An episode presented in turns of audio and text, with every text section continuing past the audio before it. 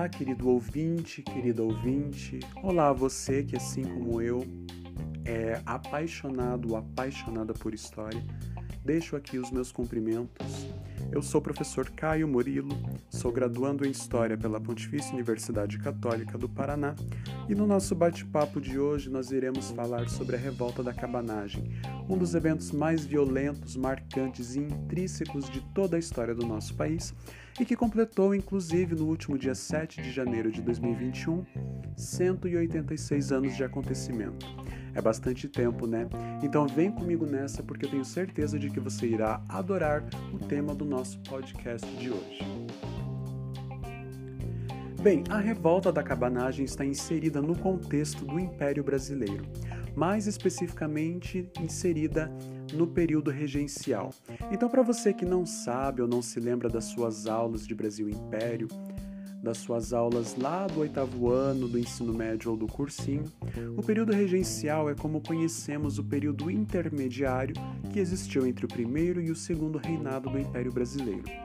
O Império iniciou-se em 1822 com a independência do Brasil e ele vai durar até 1889 com a queda da monarquia que ocorreu após o golpe da República implementado pelos republicanos, pelos que não queriam mais a monarquia como modelo de poder. Durante esse tempo todo do regime imperial, existiu dentro dele o período regencial ocorrido na primeira metade do século XIX. Esse período, que vai ser denominado como regencial aqui no Brasil, estendeu-se de 1831 até 1840 e ele foi iniciado após o imperador Dom Pedro I ter abdicado do trono em favor do seu filho no ano de 1831. Esse período regencial, então, vai ser encerrado, como eu já havia dito, em 1840, com o que ficou conhecido como Golpe da Maioridade, que garantiu a coroação de Dom Pedro II como imperador do Brasil. Então, dando uma breve pincelada nisso tudo que eu acabei de dizer, para que a gente possa entender de fato o que estamos discutindo, o período regencial resultou diretamente da maneira como terminou o primeiro reinado, que foi a época em que o Brasil foi governado por Dom Pedro I e que ficou marcada pelo autoritarismo do imperador e pelos crescentes confrontos entre brasileiros e portugueses. Essas tensões, esses confrontos entre brasileiros e portugueses geraram pressões existentes que fizeram com que o imperador abdicasse do trono, abrisse mão do trono brasileiro em abril de 1831. Mas por que, que eu estou dizendo isso?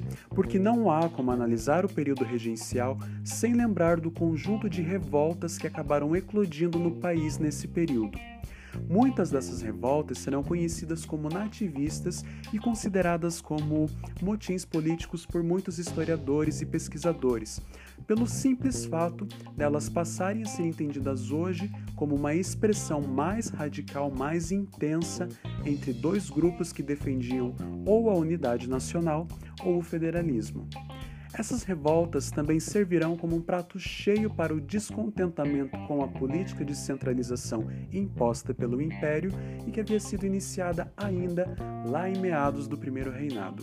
E diante de toda essa turbulência causada pelo Império Brasileiro, teremos a primeira manifestação que vai eclodir nesse período de fato e que será denominada como cabanagem por que cabanagem? Ela recebe este nome devido aos muitos revoltados que moravam em cabanas que ficavam localizadas às beiras dos rios e que eram chamados de cabanos, conhecidos popularmente na região como cabanos.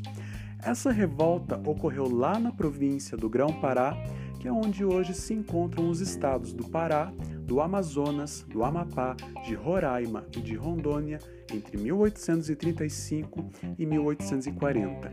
Só que para que nós possamos de fato compreender todo esse contexto da cabanagem, nós precisamos remontar e retomar o contexto incipiente desta região. Então vamos lá?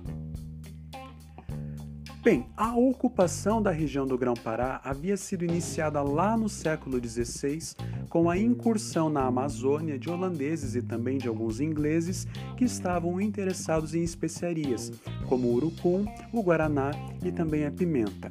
Os nossos colonizadores, os portugueses, teriam chegado lá somente na primeira metade do século XVII com a fundação do Forte do Presépio, o que foi um ponto-chave para a cidade de Belém, que à época era conhecida como Santa Maria do Belém do Grão-Pará. No início da década de 1620, devido à oposição aos grupos europeus e também ao enfrentamento das populações locais, foram criadas duas capitanias que hoje seriam estados, né? Do Grão-Pará e de Maranhão, com capital em São Luís do Maranhão e que contavam com jurisdição autônoma em relação ao restante do Brasil, cuja capital ainda não era nem o Rio de Janeiro, e sim Salvador, lá na Bahia. No século XVIII, em 1755, foi criada pelo Marquês de Pombal, então, a Companhia Geral do, do Comércio do Grão-Pará e do Maranhão. Este comércio visava controlar a atividade comercial, visava fomentar esta atividade comercial e, diante da proibição da escravidão indígena no local, passou a explorar e comercializar africanos que ocupavam cada vez mais a região. Porém, após a morte de Dom José, que era o rei de Portugal na época, e com a queda do Marquês de Pombal, que era o seu poderoso e mais influente ministro português, iniciou-se o período da viradeira. O que foi o período da viradeira? Quando a filha de Dom José, Maria I, que popularmente vai ser conhecida na história como Maria a Louca, assumiu o trono, houve por parte da rainha portuguesa uma oposição à política pombalina Desse modo, a rainha Maria I extinguiu o monopólio e a própria Companhia Geral do Comércio, que era lá do Grão-Pará e do Maranhão. No final do século XVIII, mais de 12% dos produtos exportados pelo Grão-Pará e pelo Maranhão eram remetidos à metrópole.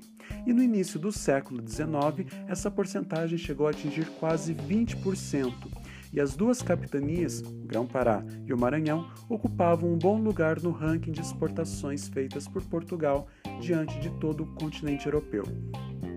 Então, como nós pudemos ver até aqui, no período da independência do Brasil, a região contava com uma história muito diferente daquela do restante do país e ela não se identificava exatamente com um novo regime político.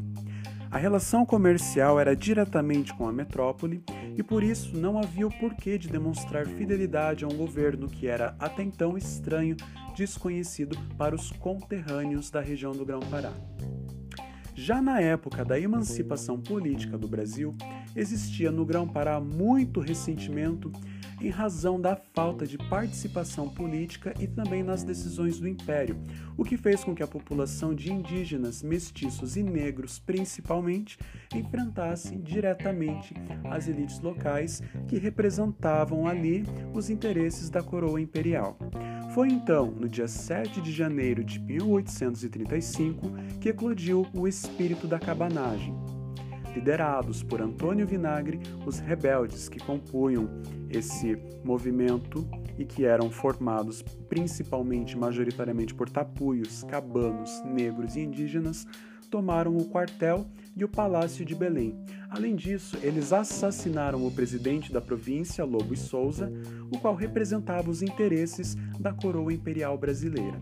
Ao mesmo tempo, esses rebeldes, esses revoltosos, nomearam um novo presidente para a província do Grão-Pará, Félix Antônio Clemente Malcher. Contudo, em junho de 1835, o governo regencial enviou tropas lideradas por mercenários para tomar o controle da cidade de Belém. Além disso, o clero local do Grão-Pará começou a pressionar Francisco Vinagre para que ele entregasse o posto a Manuel Jorge Rodrigues em troca de uma anistia geral para os revolucionários e também uma melhoria das condições de vida para a população daquela região. No entanto, os cabanos não depositavam muita fé em cima disso, eles não acreditavam muito nessa proposta e eles se refugiaram então no interior, levando com eles as armas conquistadas no ataque ao quartel de Belém. É importante mencionar também que os escravos fizeram diferença enorme no contexto da cabanagem. Quanto mais o movimento se radicalizava, se intensificava, maior era a autonomia de negros e indígenas. E é daí que vem a associação dos cabanos com o mal, com o terror, com o medo da eclosão de uma revolução nos moldes da Revolução do Haiti. Os cabanos defendiam, portanto, o fim da escravidão e a autonomia local. Foi então entre essas idas e vindas por cinco anos feitas pelo movimento que os cabanos lutaram até 1840, quando eles foram totalmente exterminados. E aí, como consequência disso, o Império reagiu enviando o brigadeiro Francisco José de Souza Soares de André para tomar controle total da região e se tornar o novo presidente da província. Após o brigadeiro tomar Belém, diversos revoltosos foram presos e só foram anistiados depois que Dom Pedro II ascendeu ao trono brasileiro. Estima-se que cerca de 40 mil pessoas aproximadamente morreram durante o processo, entre elas principalmente pobres, negros e indígenas.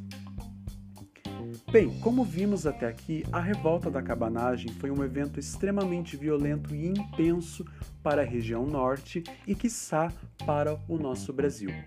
Entre as revoltas ocorridas no período regencial, ela acabou sendo a primeira a acontecer, acabou dando o pontapé inicial, se assim podemos dizer, para outras revoltas acontecerem pelas outras regiões do país, como a revolta da Sabinada e a dos Malês, ambas ocorridas na Bahia, a da Balaiada, ocorrida no Maranhão, e também a Guerra dos Farrapos, que posteriormente ficou conhecida dentro da historiografia brasileira como a Revolução Farroupilha, ocorrida lá no Rio Grande do Sul.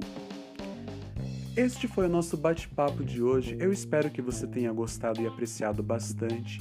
Compartilhe nas suas redes sociais, no Facebook, no Twitter, no Instagram, no WhatsApp, enfim, ajude-nos a divulgar mais este material para que o nosso canal de podcasts vá para frente com o intuito de fazer com que a história atinja outros públicos, outras pessoas, tenha um público-alvo maior Ajude-nos, por favor, faça com que o Factoriai divulgue a história de uma maneira didática, moderna e segura para as pessoas.